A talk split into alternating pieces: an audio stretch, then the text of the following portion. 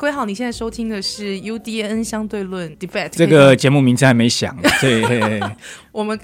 直接穿帮了，OK 了。嗯，OK，没问题了。好，那总之其实是一个特别的节目，那也是希望可以让我们的读者更能了解 UDN 相对论想要做的一些事情。哎，对，跟大家解释一下，因为 UDN Debate 虽然说他关注人不多，但是都是很始终的这些粉丝啊，愿意去支持公共对话的。是。那但是这一目前发展呢，从我接手以来一年，然后加整个发展两年，遇到一些。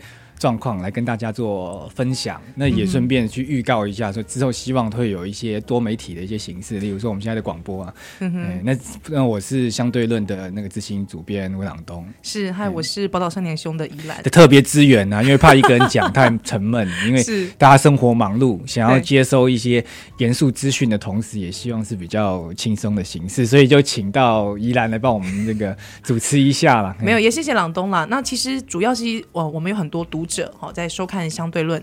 那其实，哎，应该相对论，哎，相对论大概是什么时候开始的？哎，他在筹备，在这两年多前呢。嗯、那他正式上线是二零一五年四月的时候。二零一五四月，所以到现在是将近两年，两年将近两年。所以朗东，你什么时候接手呢？哎，我知道这个提案是很早的时候，因为我一开始没接手的时候，我是以主笔身份，就是下去打笔战的。哎、哦，第一篇就是我写的。是是是，是。那后来是说，因为原本的那个主编他。生涯规划的关系，所以就是来找 我去做接手。那我也是程序他整个规划跟风格。那他原本的规划风格就是双边的各写一篇之后，嗯、然后再文字辩论啊。对，哎，每等于是说双方各写三篇，而且是互相交锋的。嗯，那每一篇原本的规格大家都是三千字上下。是，所以照原本的规格来看的话，整场辩论打下来差不多有两万字。我其实还蛮紧凑，但是而且 loading 也很重。对，但事实上往往超过。几个，因为有些主笔写的时候，他 可能本身立场就比较支持，有热情、专业。那投入下去的话，越写越多。对。那原本辩论比赛，他蛮强调的是说双方的武器对等啊，公平。对。那所以说，可能如果是口语的辩论，时间要一样，我五分钟，你也是五分钟。对。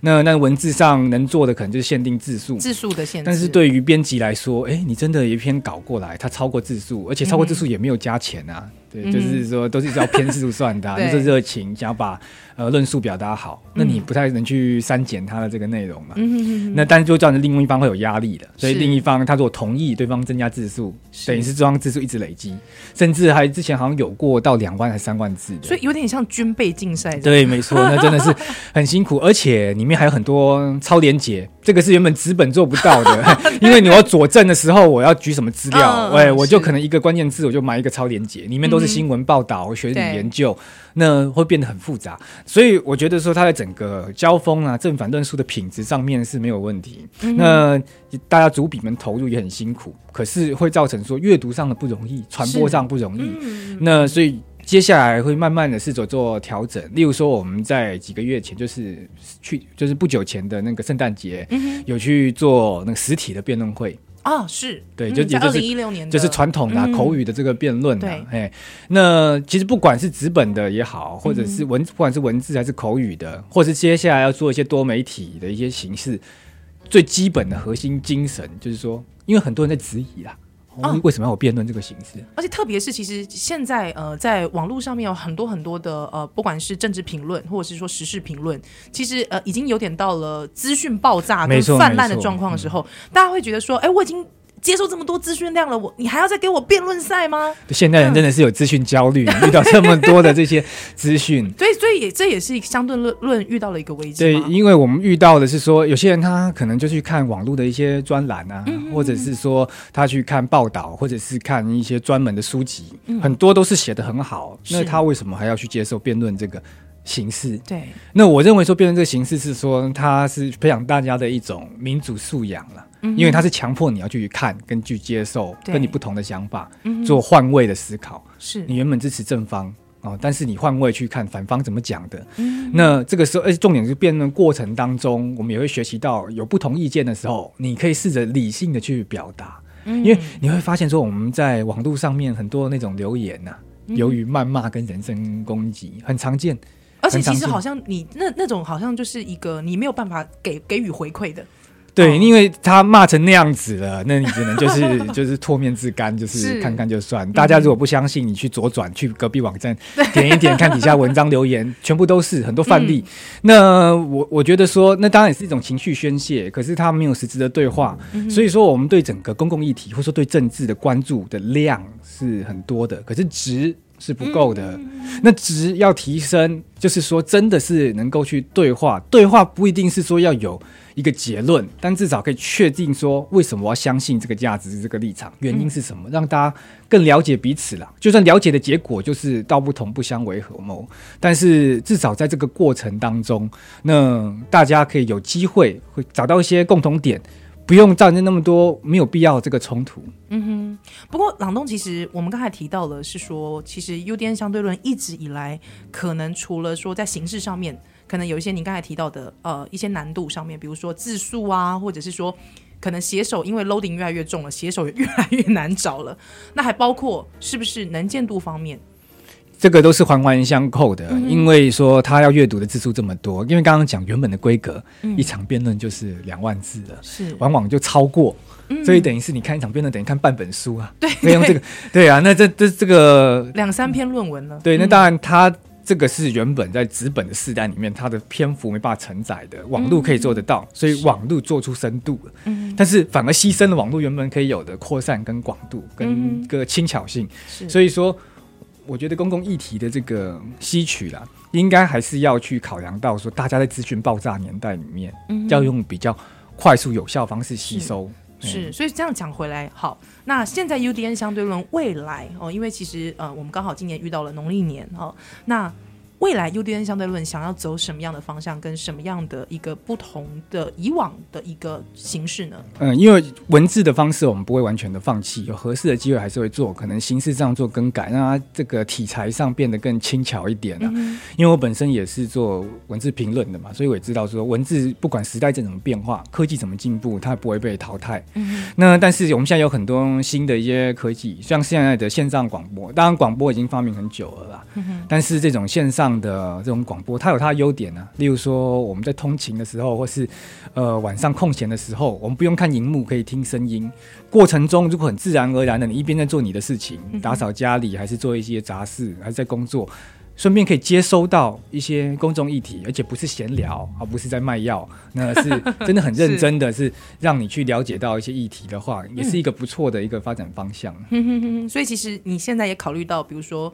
呃，您提到的就是吸呃吸带的轻巧性，对对，对，嗯、就是有点像是说大家要吸取营养，可是如果说过程当中太辛苦的话，嗯、哼。哦，这个很可能大家吸取上会有点吸收困难。是，所以除了广播以外啊，可能一些图文的一些介绍，嗯、去整理出很多重要议题的一些争点，让大家知道说，哎，正方是这样讲，反方是这样讲。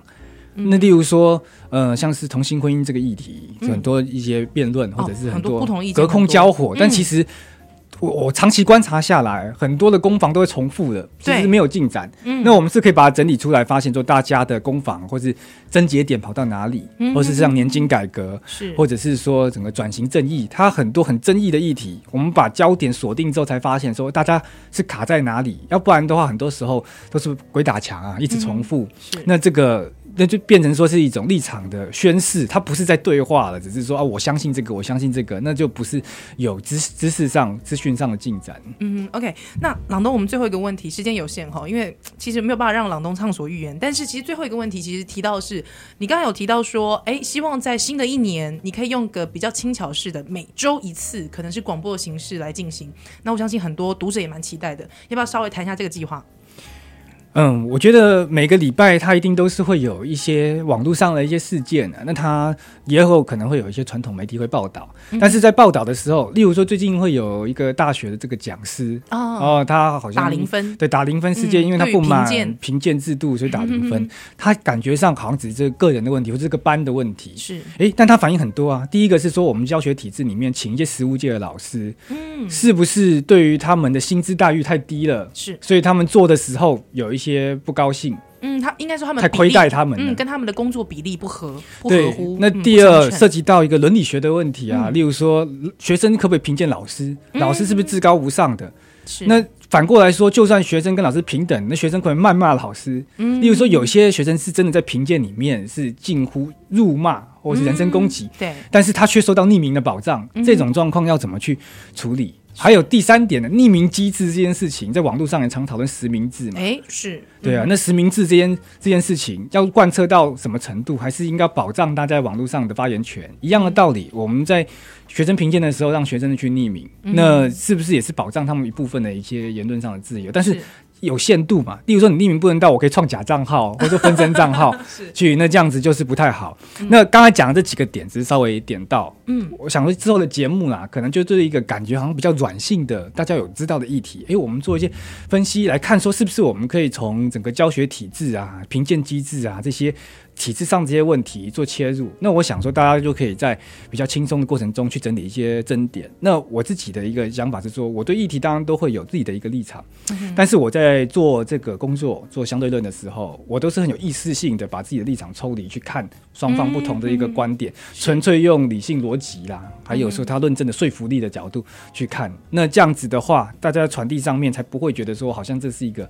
一言堂或者是一个洗脑的一个节目了。嗯哼哼，是，所以其实呃，在 UDN 相对论，其实在今年之后呢，还是会有蛮多不一样的突破。其实也请读者拭目以待。那当然呢，如果说有很多读者其实对 UDN 相对论有任何的呃，比如说意见啊，或是建议啊，其实都欢迎到 UDN 相对论的脸书粉丝团。先按个赞，好不好？先按个赞，先按个赞，先按个 赞之后呢，再留言给我们的主编。对，那其实最后节目的最后三十秒，想跟大家说，我们一直很想去做读者的一些回馈啦，嗯、跟讨论，是但是目前整个风气跟机制上面，怎么有一个良性的讨论？就是真的，大家不要动。嗯不要伤和气，然后真的是有一些议题的这些进展，实质的做法怎么样，还在思考。那希望是之后能有一些耳目一新了，让大家在这个公共论述的领域上面有一个优质的一个选择。是，今天先别像，谢谢朗东喽。哎，谢谢依兰。是我们下次见，新年快乐。